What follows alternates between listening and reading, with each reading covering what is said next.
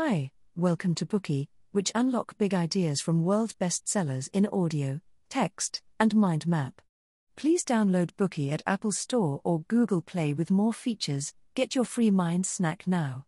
Today we will unlock the book Gut, the inside story of our body's most underrated organ.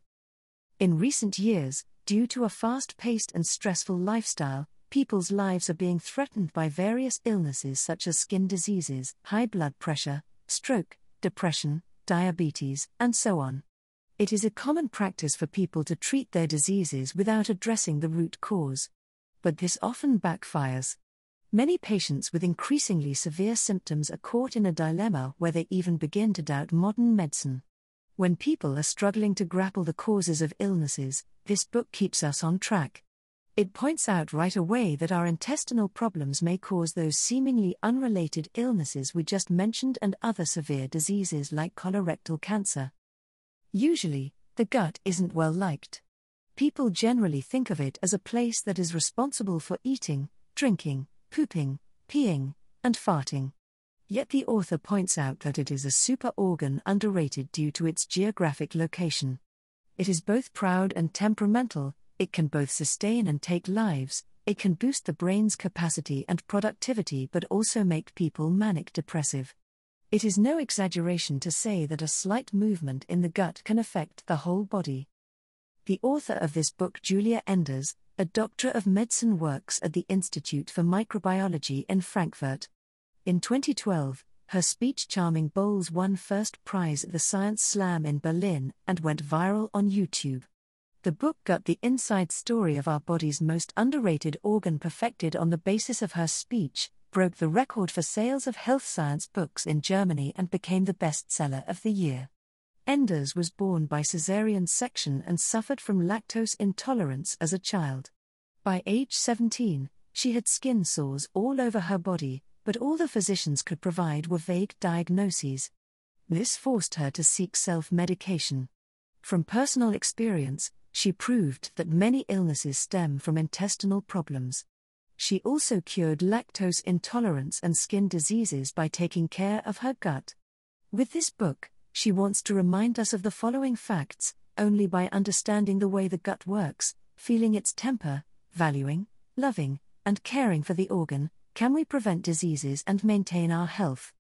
In this Bookey, we'll explain the book in three parts. Part 1 why the gut is vital to our body. Part 2 The damage to your body resulting from ignoring the gut. Part 3 How to take care of our gut to keep our body and mind healthy. We have the impression that the brain sits at the top of our body thinking and creating, while the gut is forever geographically located below the brain and seems to be only associated with toilets and excretion. In fact, the ability of the gut is comparable to that of the brain.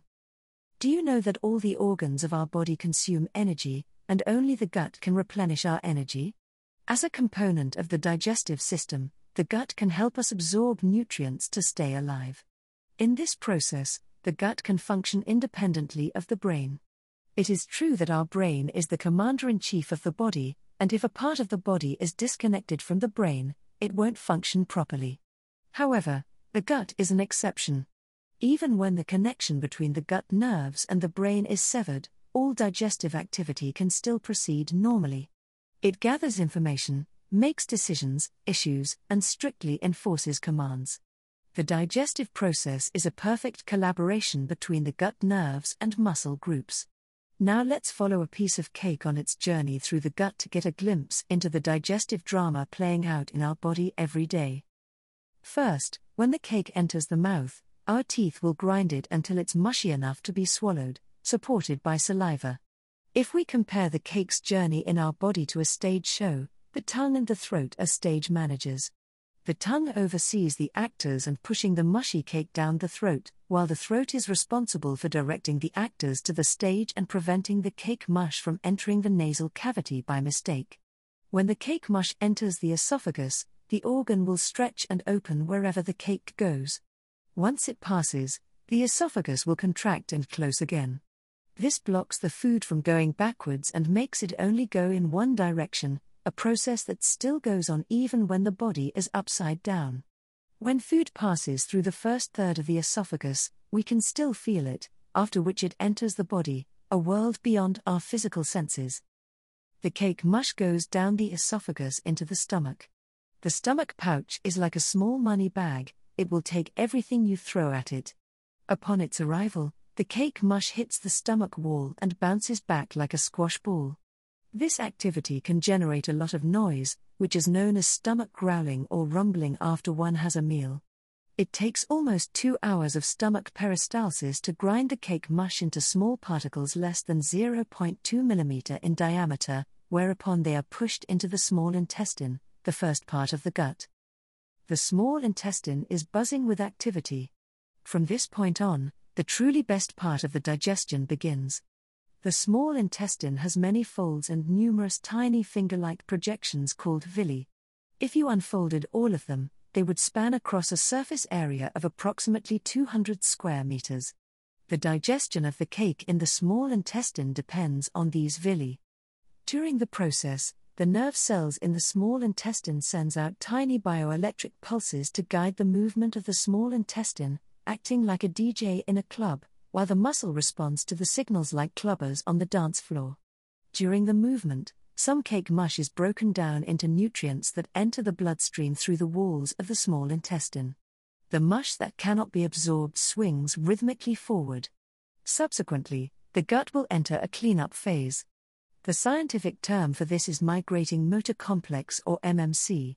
When scientists observe the intense work of the MMC under the microscope, they jokingly compare it to a competent housekeeper. This housekeeper, with its affection for cleanliness, will clean up kitchen waste as soon as the small intestine is done digesting. But if you can't resist eating popcorn after the housekeeper's appearance, he will have to stop to let the small intestine carry on with the digestion. That is why it is essential to control food intake between meals, this can reduce kitchen waste and ease the housekeeper's burden.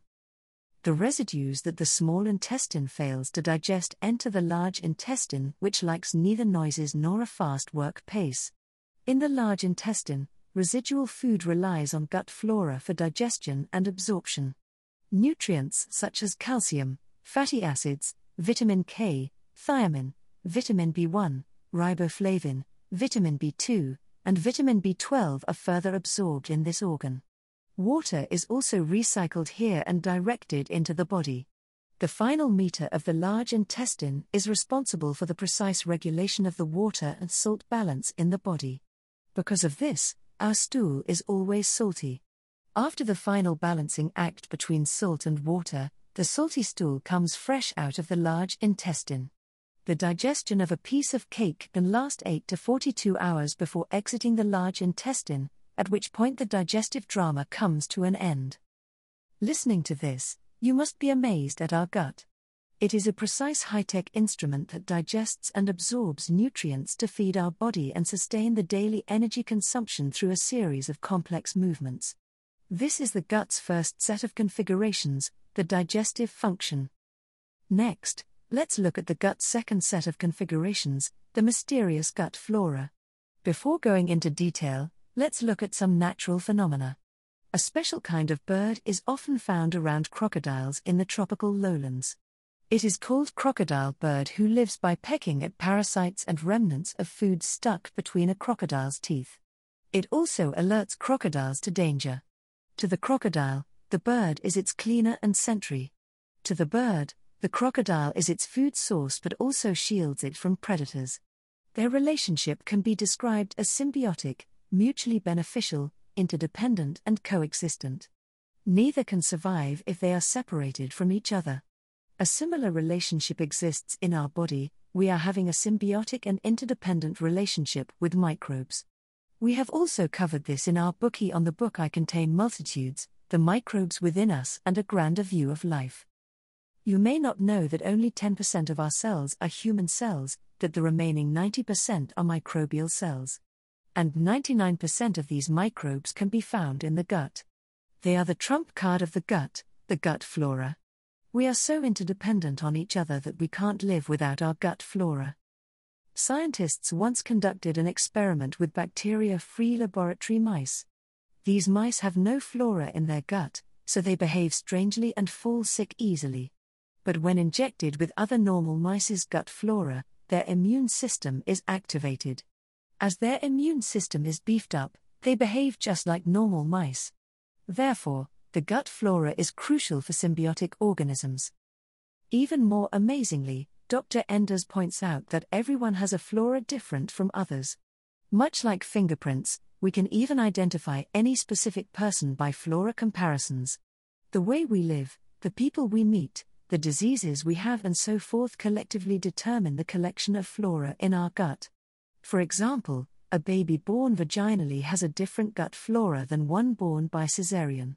During a vaginal birth, the mother's flora migrates through the birth canal to the baby. But instead of getting the vaginal flora from the mother, the baby born by caesarean is exposed to various floras in the environment, such as that on the nurse's hands, flora on flowers in maternity wards, and so on. Another example is Bacteroides. They prefer meat and saturated fatty acids, which can often be found in meat lovers' gut. In contrast, vegetarians have more Prevotella in their gut. After one turning three years old, our gut flora is pretty much in its final form, while the gut flora of adults determines their physique or what diseases they are prone to. For instance, the gut of overweight people is less diverse. Instead, it is dominated by bacteria that metabolize carbohydrates. In the 1970s, American researchers discovered that the African Maasai warriors who ate only meat and drank a lot of milk had very low cholesterol levels. At first, the scientists assumed that the milk they drank contained a mysterious substance that might lower cholesterol levels. However, experiments proved them wrong. It took a few decades before they realized that it was the bacteria that made the difference. In a 2011 experiment, a group of scientists asked 114 Canadians to drink yogurt containing a certain type of bacteria twice a day for six weeks. It turned out that the levels of bad low density lipoprotein LDL cholesterol in those people dropped significantly. It can be inferred that the type of flora in our body has a significant bearing on our health status. Furthermore, the gut flora feeds on the food we ingest. Their growth is dependent on our ingested food.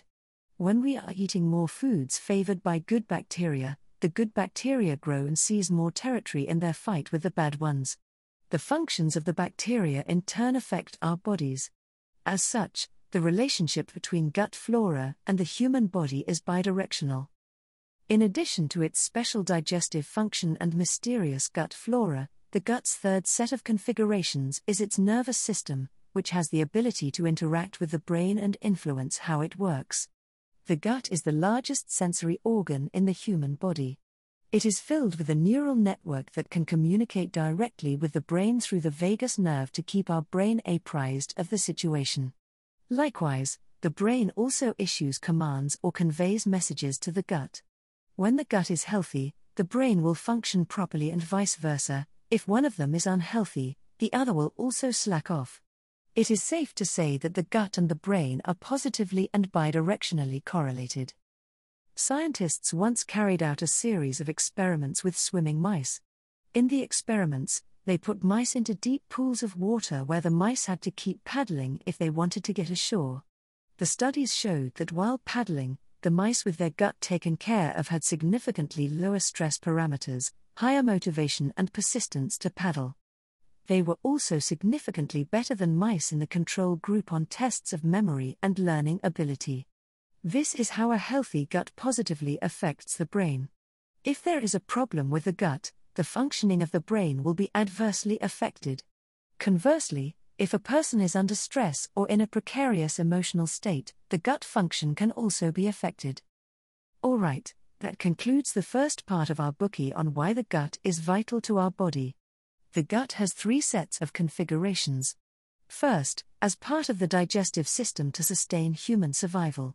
Second, the gut flora has a symbiotic and bidirectional relationship with humans, who in turn cannot live a normal life without the gut flora. Third, through the vagus nerve, the gut can communicate directly with the brain, and both are positively and bidirectionally correlated, standing together through thick and thin that explains why the gut is very important to our health. If you ignore or go against the rules of the gut, the organ will throw a tantrum, create problems, and some illnesses will be knocking on your door in no time. Today we are just sharing limited content. To unlock more key insights of world class bestseller, please download our app. Just search for B O O K E Y at Apple Store or Google Play. Get your free mind snack now. Schatz, ich bin neu verliebt. Was? Da drüben. Das ist er. Aber das ist ein Auto. Ja, eben. Mit ihm habe ich alles richtig gemacht. Wunschauto einfach kaufen, verkaufen oder leasen. Bei Autoscout24. Alles richtig gemacht. Dir hat dieser Podcast gefallen? Dann klicke jetzt auf Abonnieren und empfehle ihn weiter. Bleib immer auf dem Laufenden und folge uns bei Twitter, Instagram und Facebook. Mehr Podcasts findest du auf meinpodcast.de. Schatz, ich bin neu verliebt. Was? Da drüben. Das ist er. Aber das ist ein Auto. Ja, eben. Mit ihm habe ich alles richtig gemacht. Wunschauto einfach kaufen, verkaufen oder leasen. Bei Autoscout24. Alles richtig gemacht.